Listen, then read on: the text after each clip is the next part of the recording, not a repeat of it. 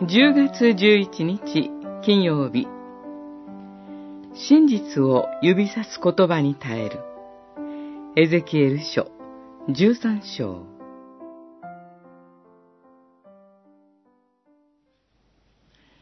平和がないのに彼らが平和だと言って私の民を惑わすのは壁を築くときに漆喰を上乗りするようなものだ。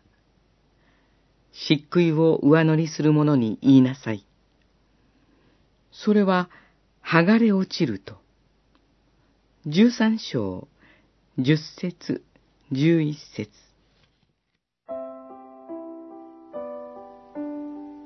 エゼキエルが語り示す予言とは対照的に、イスラエルの人々の間には、妙に楽観的な空気が漂っていました。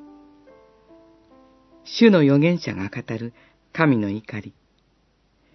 破滅の時を茶化したりもしていました。誰も本当のことを知りたくなかったからです。自分の罪深さと世界の腐敗を指摘する言葉を聞きたくなかった。その日を楽しくやり過ごしたかったからです。そのような空気が醸し出された背後には、虚しい幻を見る預言者の存在がありました。彼らは、主から使わされていないのに、主は言われると語り、平和がないのに、平和だと語り、人々の目から真実を遠ざける人たちでした。なぜ彼らはそんなことをしたのか。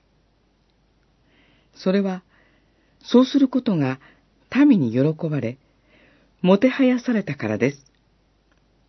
心地よい欺きを民は求めました。そして、民はその偽りに魅了されていく。それは悲しく滑稽な姿ですが、同じ根を私たちも持っています。真実は、麗しい姿をしているとは限りません。厳しく、醜くさえある。